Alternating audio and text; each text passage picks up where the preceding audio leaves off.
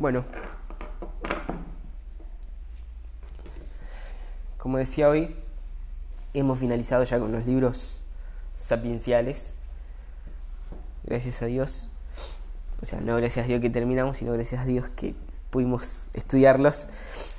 La verdad que, bueno, no sé ustedes, pero al menos para mí, al, prepararlos, eh, me han sido de, gran bendición. ¿sí? Es una porción muchas veces poco aprovechada de la escritura, siendo que es una hermosa fuente que además de anticiparnos al Señor Jesús también nos, nos muestra cómo es una vida en conformidad a, Dios, ¿sí? agradable a Él, una vida realmente sabia. ¿sí? Y eso es una bendición de la que podemos echar mano, digamos, hoy mismo. Pero bueno, acabamos con los libros sapienciales y ahora pasamos a la última de las eh, grandes secciones del Antiguo Testamento. Eh, ya pasamos por la ley, por la Torá, eh, pasamos por los libros históricos, llamados también profetas anteriores. Acabamos de pasar por los libros sapienciales, llamados poéticos también, y ahora comenzamos con los profetas posteriores, o simplemente los profetas, ¿sí? Em, y así como hicimos con los libros sapienciales, creo que los profetas también ameritan eh, al menos una, una, pequeña introducción, algunas salvedades previas que, que debemos tener en cuenta, eh, que debemos considerar antes de adentrarnos a, los libros ya, ¿sí? Como saben, porque hasta este punto lo hemos leído varias veces, a lo largo de la historia de Israel han habido hombres que recibieron mensajes eh, de parte de Dios y que han proclamado esos mensajes al pueblo. ¿sí? Estos hombres eran llamados profetas. Y naturalmente, como se imaginarán, eh, tuvieron un profundo impacto eh, en, la nación de Israel. Y aunque no aparecieron de forma ininterrumpida, sí aparecieron en cada etapa de la historia de, de Israel. ¿sí? Y un pasaje que es fundamental para comprender, o al menos comenzar a comprender en qué consiste el oficio de los profetas, está en Deuteronomio 18. Deuteronomio 18. El contexto es que Israel está preparándose para, para entrar en Canaán, para entrar en la tierra prometida, y en este marco Moisés eh, le dice al pueblo que cuando ellos ingresen a la tierra no se involucraran en ciertas prácticas con las que se iban a encontrar eh, de adivinación, de hechicería, de espiritismo, etc. ¿sí? Deuteronomio 18, 9 en adelante dice, Cuando entres a la tierra que Jehová tu Dios te da, no aprenderás a hacer según las abominaciones de aquellas naciones.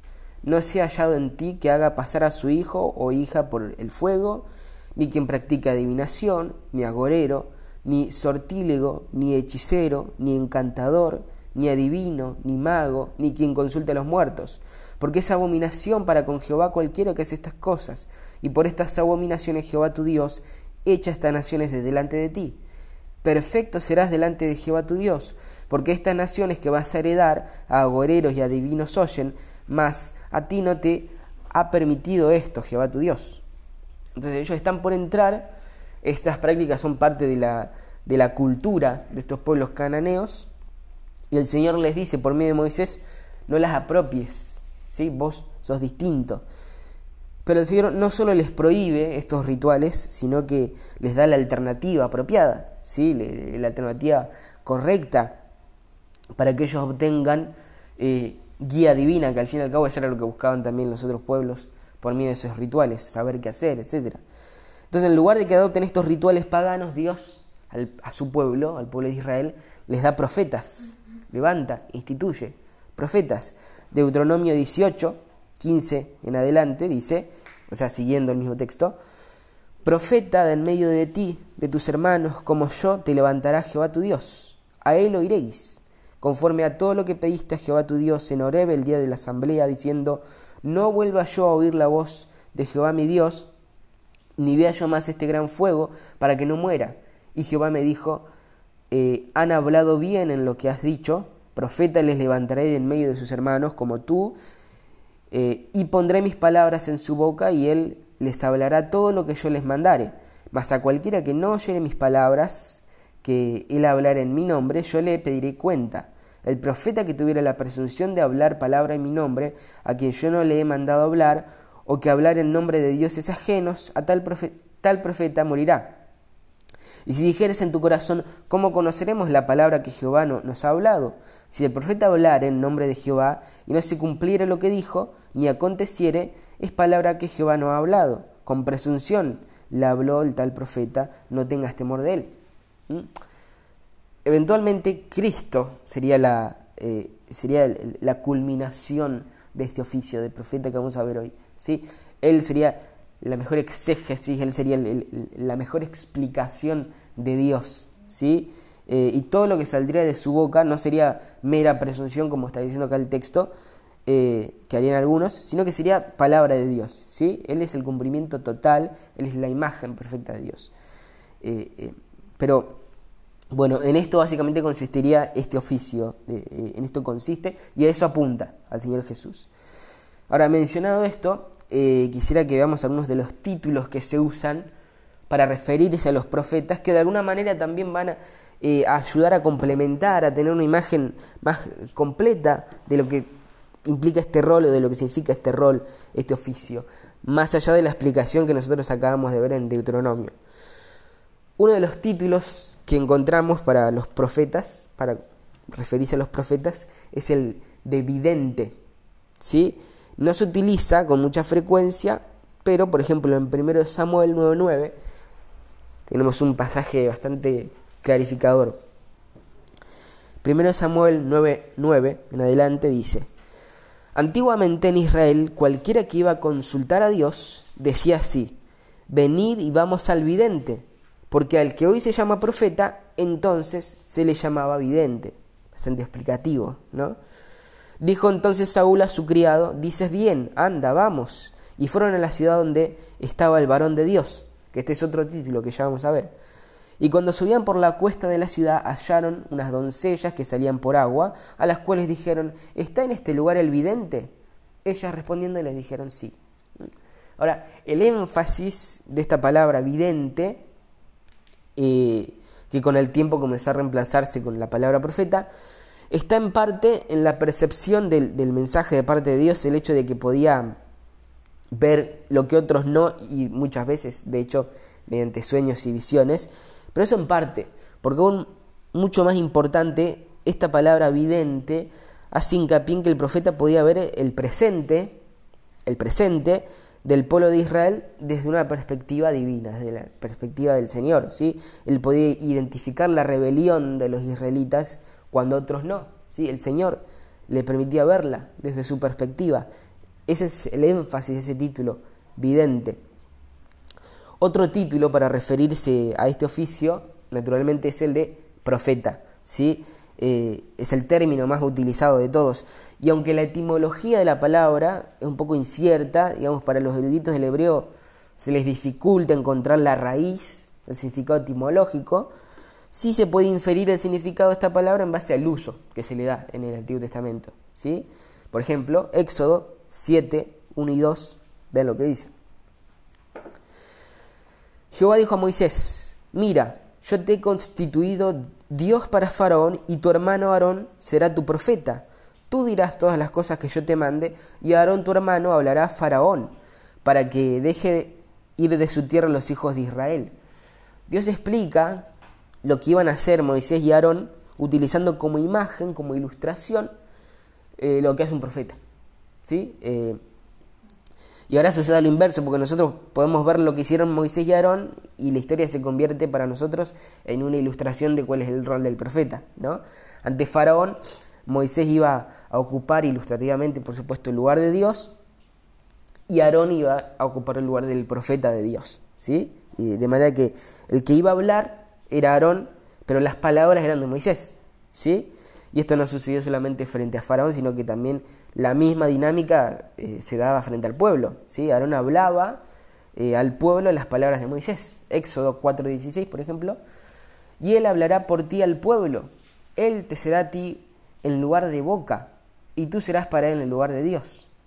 Es decir, como mencioné, la etimología de la palabra profeta es incierta, se dificulta extraer una definición de ahí, pero sí podemos ver el uso que se le da a esta palabra Y por lo que vemos del uso, la palabra profeta se le atribuía a alguien que hablaba las palabras de Dios, ¿sí? de parte de Dios, como su boca. ¿sí? Jeremías 1 es otro pasaje que desarrolla ese concepto, Jeremías 1, versículo 7. Y me dijo Jehová, no digas soy un niño, porque a todo lo que, eh, porque a todo lo que te envíe irás, y tú y dirás todo lo que te mande. No las no solamente algunas cosas, no lo que quieras, no lo que te parezca, sin importar que tengas miedo de quien tengas enfrente, sino que vas a hablar todo lo que te mande. No solamente hablaba palabras de Dios, sino que era considerado su portavoz, era considerado su boca, como leímos recién en Éxodo, ¿sí? En eso consiste el rol de, profeta. Jeremías 15, 19. Por tanto, así dijo Jehová, si te convirtieres, yo te restauraré y delante de mí estarás. Y si entre sacares lo precioso de lo vil, serás como mi boca, convirtiéndose ellos a ti y tú no te conviertas a ellos. ¿Sí? En Isaías vemos algo similar, Isaías 1.20, si no quisiereis, si fuereis rebeldes, seréis consumidos a espada, porque la boca de Jehová lo ha dicho. ¿Sí? El profeta pronunciaba un mensaje en el nombre de Dios. No originaba ni ideaba el mensaje, sino que sencillamente proclamaba el mensaje de Dios. Ni más ni menos que eso. ¿sí? Entonces tenemos los títulos de vidente, de profeta, y otro título que hayamos muchas veces eh, vinculado al profeta es el de varón de Dios. ¿sí? Esta manera de llamar a los profetas varón de Dios era una manera de denotar el santo llamamiento, ¿sí? de decir, este varón le pertenece a Dios, ¿sí? E identificar el carácter moral que la persona debía tener y el ministerio que Dios le había otorgado, ¿sí? Y hay numerosas ocasiones en que esto aparece, por ejemplo, Deuteronomio, otra vez, 33.1, y dice así, esta es la bendición con la cual bendijo Moisés, varón de Dios, a los hijos de Israel antes que muriese. ¿Sí? Moisés estaba a punto de hablarle al pueblo de parte de Dios, como lo hace un profeta, sin embargo no se lo identifica como profeta, sino que se lo identifica como varón de Dios, ¿sí? justamente por su carácter moral, por el, ministerio especial que, los profetas tenían, eh, por ese llamamiento, porque había sido apartado para eso, ¿sí? por eso se lo llamaba así. Y esto es una faceta integral del, oficio de profeta. Eh, lo vemos también en 1 Samuel 2, 27, en 2 Reyes 4, 7, dos pasajes que hablan acerca de los profetas como varón de Dios, ¿sí? Título que subraya el carácter moral del profeta, del profeta, ¿sí? El carácter moral que debían tener. De hecho, noten esto en 2 Timoteo, en el Nuevo Testamento, 3, 16, 17, ¿se acuerdan? Toda la escritura es inspirada por Dios y útil para enseñar, para redarguir, para corregir, para instruir en justicia, a fin de que el hombre de Dios el hombre de Dios o el varón de Dios, sea perfecto, enteramente preparado para toda buena obra. ¿sí? Noten la juxtaposición que hay. ¿sí? Noten eh, eh, cómo el autor pega, conecta el término hombre de Dios con el hecho de ser perfecto. ¿sí? Es el mismo sentido. Eh, a eso se refiere la escritura cuando conecta al profeta con el título varón de Dios. Otro título relacionado frecuentemente con los profetas es el de siervo de Dios. ¿sí? Eh, en todo el Antiguo Testamento hay referencias de Dios hacia los profetas como mis siervos, ¿sí? enfatizando la estrecha relación entre Dios y sus fieles mensajeros. Por ejemplo, segundo Reyes 9:7 dice, herirás la casa de Acab tu señor para que yo vengue la sangre de mis siervos los profetas y la sangre de todos los siervos de Jehová de mano de Jezabel. ¿sí? Ahí el término siervo se lo conecta con el de profeta. Segundo de Reyes 17:13. Jehová amonestó entonces a Israel y a Judá por medio de todos los profetas y de todos los videntes, ahí ya tenemos dos, diciendo, volveos de vuestros malos caminos y guardad mis mandamientos y mis ordenanzas conforme a todas las leyes que os prescribí a vuestros padres, que yo os he enviado por medio de mis siervos los profetas. Acá están los tres títulos, ¿no? Eh, profetas, videntes, eh, eh, siervos diferentes títulos que denotan diferentes aspectos, diferentes facetas de un mismo oficio. ¿sí? Ezequiel 38, 17, Daniel 9, 6 también son pasajes que hablan de los profetas como siervos de Dios. Ahora, en base a esto que hemos repasado, vamos a intentar definir cuál es la función de los profetas. Eh, y en pocas palabras podríamos decir que los profetas eran como embajadores de la corte divina, eran como embajadores de Dios. Y como tales, como embajadores, tenían dos funciones principalmente. La primera era eh, predicar al pueblo en nombre de Dios y la segunda era orar a Dios en nombre del pueblo. ¿sí? Eh, pero veamos la primera, en primera instancia, la primera de estas dos funciones.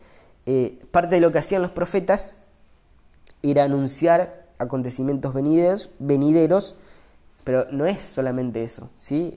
la imagen que uno le viene a la, a la gente en general y viene a la cabeza cuando habla de profetas es de alguien que predice cosas del futuro, cuyo único mensaje es anticipar cosas, ¿no?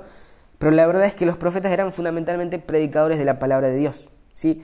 No tanto de la escritura que todavía no había, no había sido revelada, sino fundamentalmente de lo que ya había sido revelado, de la escritura que ya había sido dada, ¿sí? Que ya había sido previamente revelada. Tomaban ese mensaje y lo anunciaban, ¿sí? Tomaban ese mensaje y en base a ese mensaje exhortaban al pueblo, pero con la palabra ya revelada, ¿sí? Aunque en algunas ocasiones sucede, la verdad es que en general el profeta eh, no hablaba verdades nuevas, eh, sino que hablaba de cosas ya dadas, ¿sí? La mayor parte de su ministerio consistía en eso, anunciar a su pueblo la verdad que Dios ya le había dado con en, la antigüedad, ¿sí? Eh, a su pueblo. Lo vamos a ver todo el tiempo esto a medida que nos movamos por los profetas, vamos a ver cómo ellos tomaban verdades de la ley, por ejemplo, eh, anunciadas antiguamente por Moisés y se anclaban en ellas y en base a eso exponían al pueblo y exhortaban al pueblo. Por ejemplo, Jeremías 11, 1 al 5 dice, palabra que vino de Jehová Jeremías, diciendo, oíd las palabras de este pacto, hablad a todo varón de Judá y a todo morador de Jerusalén, y les, dirá, y les dirás tú, así dijo Jehová Dios de Israel, Maldito el varón que no obedeciere las palabras de este pacto, el cual mandé a vuestros padres el día que los saqué de la tierra de Egipto, del horno de hierro, diciéndoles, oíd mi voz y cumplid mis palabras conforme a todo lo que os mando, y me seréis por pueblo, y yo seré a vosotros por Dios, para que confirme el juramento que hice a vuestros padres, que les daría la tierra que fluye leche y miel, eh, como en este día. Y respondí y dije, amén, oh Jehová, ¿sí?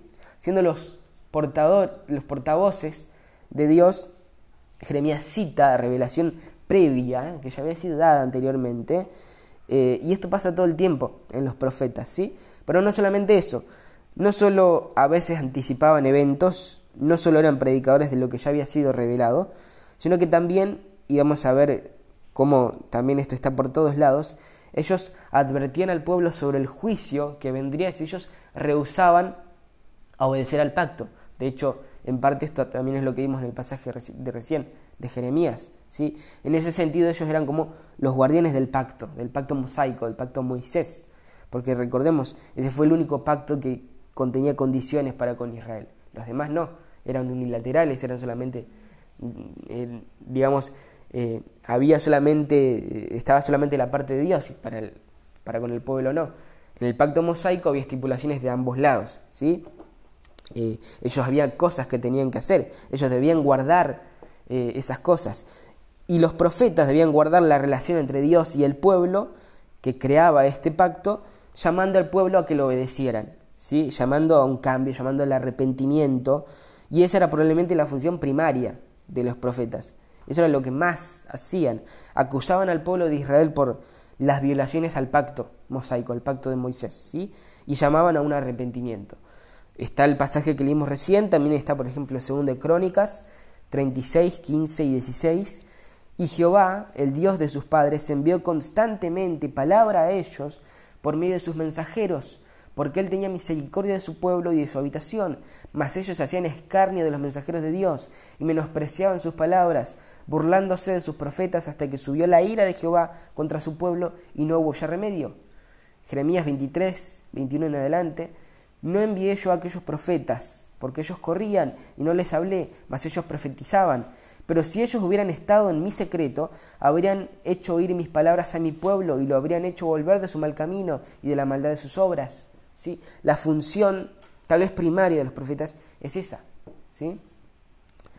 Entonces, en primera instancia tenemos los profetas hablándoles al pueblo de, parte de Dios, siendo eh, portavoces de Dios, hablando de cosas venideras, sí, algunas veces, eh, predicando la palabra ya revelada como expositores de la escritura, pero sobre todo amonestando al pueblo por su infidelidad, por su desobediencia al pacto mosaico, como guardianes del pacto.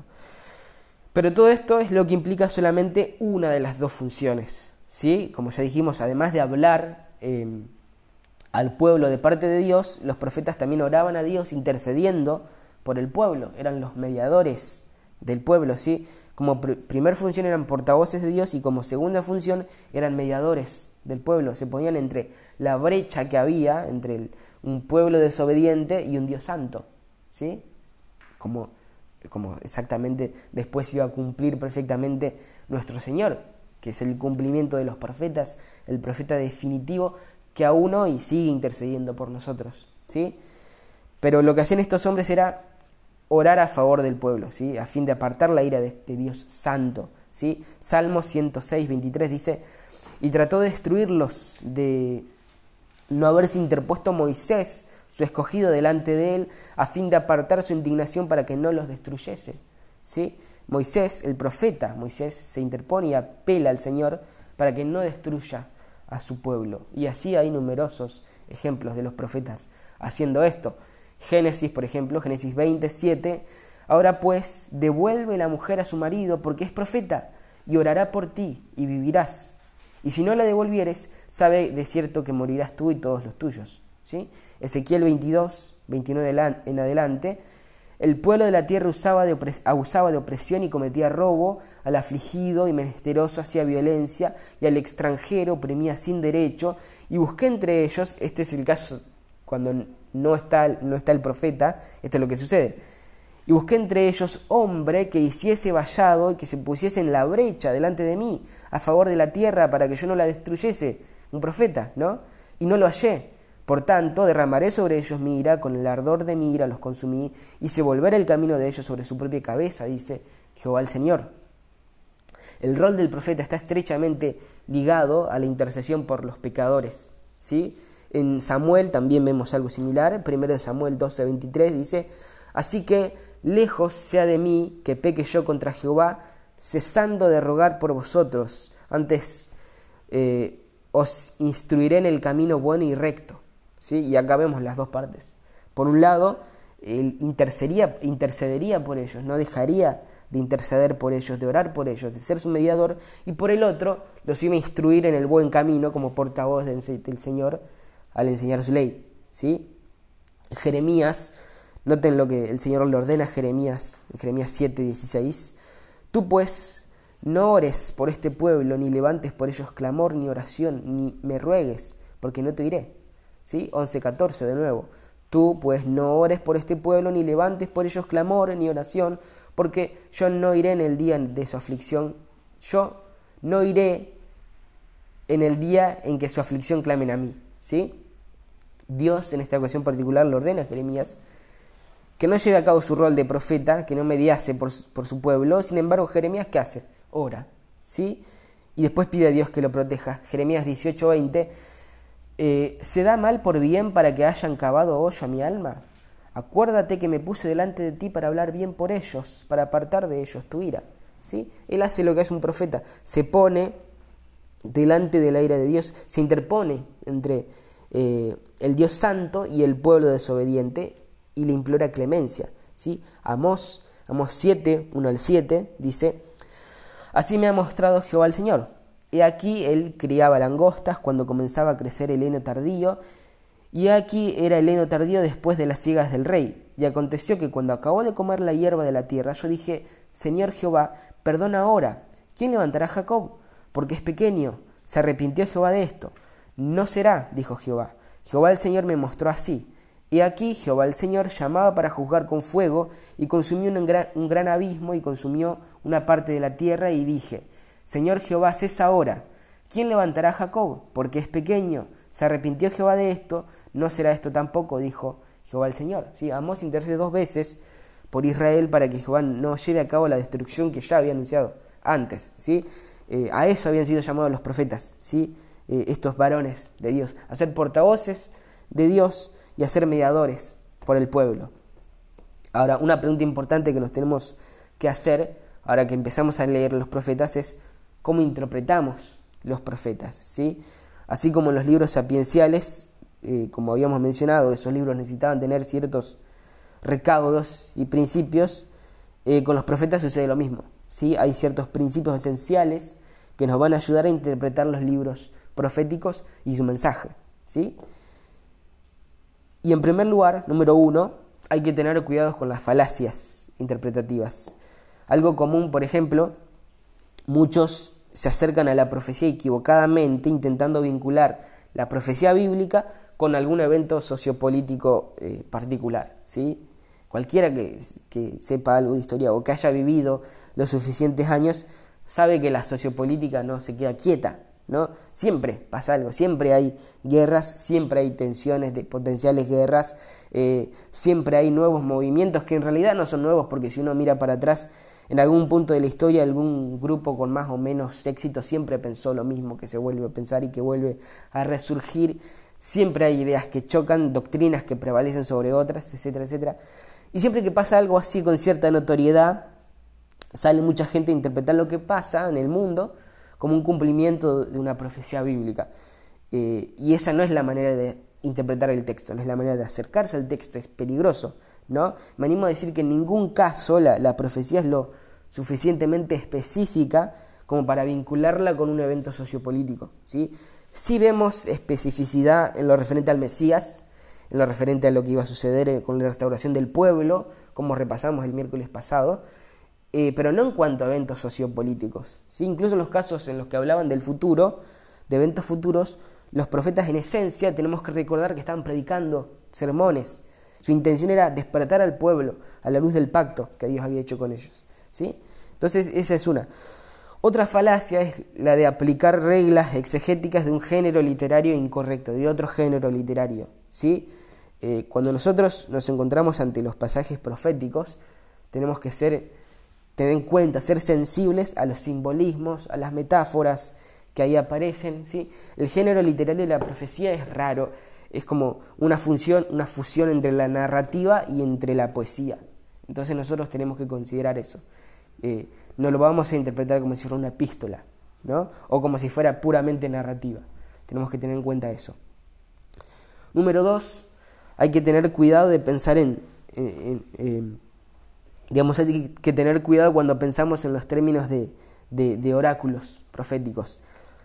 La mayoría de las profecías del Antiguo Testamento tienen el formato que se conoce como oráculos, que son eh, eh, esas ocasiones en las que comienzan con palabras similares a así dice Jehová el Señor o palabra del Señor bajo el profeta tal, etc. ¿no? Eh, no sé si, si, se les viene a la mente pasajes, pero van a ver que varias veces encontramos esto, y esto es conocido como oráculo, ¿sí? Eh, por lo tanto, entonces hay que identificar cuidadosamente todo lo concerniente a, ese oráculo, hay que identificar dónde comienzan y fundamentalmente dónde terminan, asegurándonos de que estamos entendiendo bien la terminología característica de ese oráculo, que estamos entendiendo la estructura, de ese oráculo, que estamos entendiendo las figuras del discurso de ese oráculo, ¿sí? tenemos que identificarlo bien. Y además también se tiene que analizar pacientemente el contexto histórico y literario a la luz de lo que está transcurriendo en la historia de la redención, eh, lo que está sucediendo, eh, digamos, en un nivel mayor, en lo que Dios está haciendo en la historia redentora, lo que se conoce como metanarrativa, ¿sí? en la historia más grande. Hay que considerar eso también al interpretar los llamados oráculos. Número tres, hay que prestar atención a la historia. ¿Sí? Eh, esto es clave. Los 15 profetas que nosotros tenemos en el Antiguo Testamento predicaron en un periodo de 340 años, del 730 al 430 aproximadamente. Y se lo recuerda, en ese tiempo Israel y Judá habían pasado de ser naciones independientes a ser un pequeño, una pequeña provincia, un pequeño distrito del imperio medo-persa. ¿sí? por su desobediencia crónica, había sido resultado de eso. Según el pacto, la desobediencia implicaba maldición, eso era lo que había establecido el Señor desde Deuteronomio. Y los profetas lo que hacían en ese contexto era explicar al pueblo de Israel por qué la historia se estaba desarrollando de la manera en que lo estaba haciendo, ¿sí? Y cómo eso que estaba pasando encajaba dentro del plan más grande de redención de parte de Dios em, para establecer su reino. Eso era lo que hacía en esencia el profeta, explicar cómo encajaba todo, ¿sí? Entonces, esto es importante, ninguna interpretación profética puede aislarse de su contexto histórico. Tenemos que entender el contexto, debemos eh, anclarnos a la historia, porque los profetas fundamentalmente estaban explicando por qué las cosas se estaban dando de la manera en que se estaban dando, ¿sí? en relación al pacto y en relación al plan redentor de Dios. Número cuatro, debemos tener presentes los pactos y el canon también. ¿Sí? Ya mencionamos que los profetas eran como una especie de, guardianes del pacto y por lo tanto todos los mensajes de los profetas tienen que interpretarse a la luz de la revelación previa, ¿sí? Eh, de los pactos anteriores. ¿sí? Eh, y sin ninguna duda el pacto como también ya mencioné, más, que más impacto tuvo, fue el mosaico. ¿sí? También, como ya dije, era el único que tenía condiciones para Israel. ¿sí? Entonces, a la hora de exhortar al pueblo, los profetas se basaban principalmente en el pacto mosaico. Las instrucciones de los profetas para con Israel no se las inventaron ellos, no eran cosas nuevas que se le ocurrían al Señor, sino que era lo que ya estaba estipulado desde tiempos antiguos en el pacto. Ese era su mapa, de ahí salían las instrucciones, de ahí salía el marco para hablar de bendiciones y para hablar de maldiciones, para anunciar esas cosas, ¿sí? Levítico 26, Deuteronomio capítulo 4, capítulos 27 al 32, pasajes claves que explican justamente qué sucede como resultado de la obediencia en base al pacto y qué sucede como resultado de la desobediencia. Los profetas lo que hacían era aplicar eso ¿sí? aplicar lo que, lo, que, lo que sucedía en el pacto, lo que está estipulado en el pacto. Quinto, la quinta cosa que tenemos que saber para interpretar a los profetas, o que tenemos que considerar, es el hecho de anticipar al Mesías, porque los profetas anticipan al Mesías, al Señor Jesús. ¿sí? El Nuevo Testamento, en palabras de nuestro mismo Señor Jesucristo, es muy claro en el hecho de que todo el Antiguo Testamento habla de Él. ¿sí? Eh, no cada versículo, no cada pasaje, porque eso también es un error, pero sí todo el Antiguo Testamento en, su conjunto, progresivamente iría anticipando al Mesías, al Señor Jesucristo. Jesús dijo en Juan 8, 56, Abraham vuestro padre se gozó de, Abraham vuestro padre se gozó de que había de ver mi día, y lo vio, y se gozó. Primera de Pedro 1, 10 y 11 dice, los profetas que profetizaron de la gracia destinada a vosotros inquirieron y diligentemente indagaron acerca de esta salvación, escudriñando qué persona y qué tiempo indicaba el Espíritu de Cristo que estaba en ellos, el cual anunciaba de antemano los sufrimientos de Cristo y las glorias que vendrían tras ellos. Lucas 24, Jesús resucitado le habla a unos discípulos desanimados que se encuentran en el camino de Maús y les dice lo siguiente, desde el versículo 25. Entonces él les dijo, oh insensatos y tardos de corazón para creer todo lo que los profetas han dicho. ¿No era necesario que el Cristo padeciera estas cosas y que entrara en su gloria? Y comenzando desde Moisés y siguiendo por todos los profetas, les declaraba en todas las escrituras lo que de él decían. ¿sí? Los profetas anticipan el sufrimiento y la gloria de Cristo y podemos afirmarlo, podemos hacer esta afirmación con total seguridad porque el Nuevo Testamento utiliza la profecía del Antiguo Testamento para confirmar eso. Por ejemplo, Hechos 3:18 dice, pero Dios ha cumplido así lo que había antes anunciado por boca de todos los profetas, que su Cristo había de padecer. Hechos 3, 24 al 26. Y todos los profetas, desde Samuel en adelante, cuanto han hablado, también han anunciado estos días. Vosotros sois los hijos de los profetas y del pacto que Dios hizo con nuestros padres, diciendo a Abraham, en tus simientes serán benditas todas las familias de la tierra. A vosotros primeramente Dios, habiendo levantado a su Hijo, lo envió para que os bendijese, a fin de que cada uno se convirtiera de su maldad. ¿Sí? El Antiguo Testamento va progresivamente construyendo, anunciando, anticipando esta figura mesiánica, este rey que ordenaría todas las cosas, que en el Nuevo Testamento es revelado como el Señor Jesucristo. ¿sí? Hay un desarrollo, hay, hay una lógica que en ese sentido, digamos, en el mensaje de los profetas, que anticipan esta figura, que anticipan al Señor Jesucristo, y eso por supuesto que tenemos que tenerlo en cuenta a la hora de interpretar los profetas. Y para ir terminando ya, eh, quisiera tocar el tema del mensaje de los profetas. ¿sí? ¿En qué consistía el mensaje de los profetas de forma general? Eh, como mencioné, el mensaje de los profetas era dado fundamentalmente en una fusión entre narrativa y poesía. Con mayor frecuencia era más poesía que narrativa. Y justamente por esta razón tal vez nos sentimos un poco intimidados con la idea de interpretar los profetas. El lenguaje no es tan claro como lo sería en una carta, por ejemplo. Otra cosa que también hay que tener en cuenta, que ya mencioné, es el formato del oráculo, ¿sí? Este mensaje directo de así dice el Señor, pero eh, además de eso también hay, vemos que hay secciones que, que, contienen narrativa, como lo es en Jonás, de manera que también vamos a ver declaraciones, vamos a ver peticiones, vamos a ver alabanzas que también enseñan teología, no de una manera directa como en los oráculos, pero que también enseñan. Y tenemos que tener esas cosas en cuenta. Pero más allá de todas esas cuestiones de forma, lo que tenemos que saber es que todos los profetas eh, se basan en los pactos de Israel. Eso es lo principal. Si nos olvidamos, o, si, de todo tenemos que elegir una sola cosa para recordar, creo que es eso, ¿no? Eh, ellos están aplicando lo que se dijo antes en base a las bendiciones y en base a las maldiciones del pacto mosaico. Y Dios dirige el curso de la historia en base al trato con su pueblo, en base al pacto. Dios a través de los profetas interviene para confirmar su pacto. ¿sí? El mensaje de los profetas puede resumirse, si se quiere, en lo que dice Deuteronomio 30, Deuteronomio 30 del versículo 1, de boca de Moisés.